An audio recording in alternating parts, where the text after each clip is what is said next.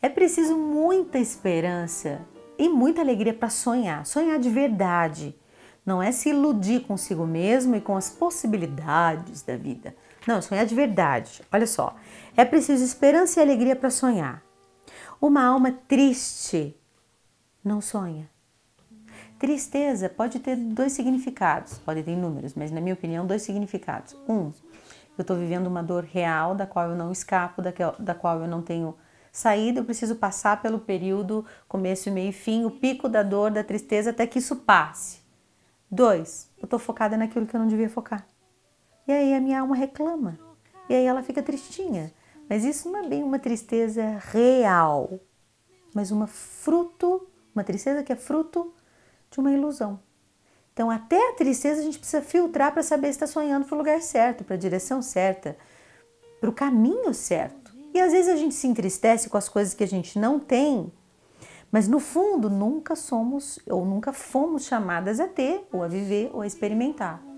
Então a tristeza é muito intrigante, ela é uma ferramenta muito importante para sonhar direito.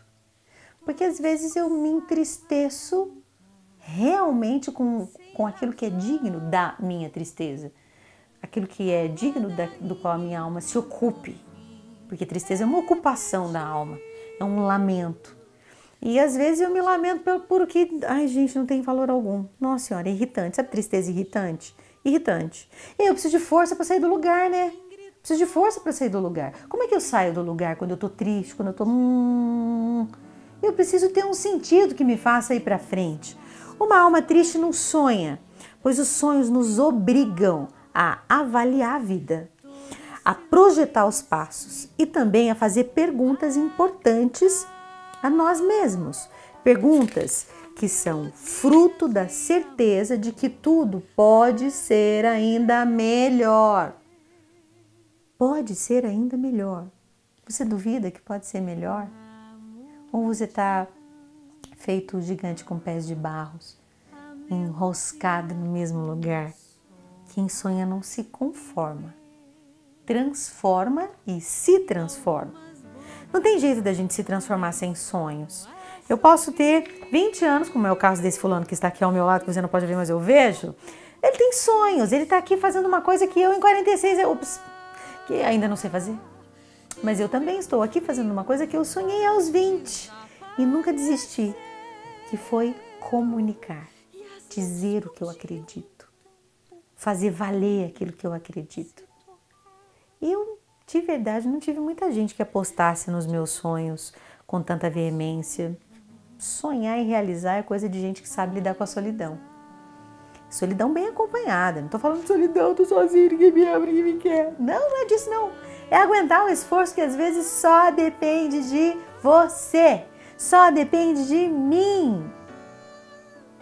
Nem sempre eu vou ter companhias para esse lugar da alma, onde eu sou chamada a ser a melhor, a melhor mulher possível, a melhor pessoa possível.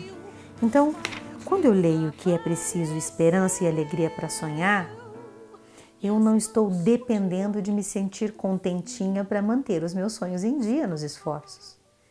Esperança é uma atitude inteligente, ela não é só um sentimento.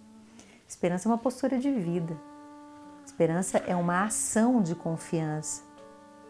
Eu não estou me sentindo esperançosa, eu estou vivendo na esperança. Estou agindo na esperança. Então tem todo sentido nunca deixar de sonhar se eu vivo na esperança.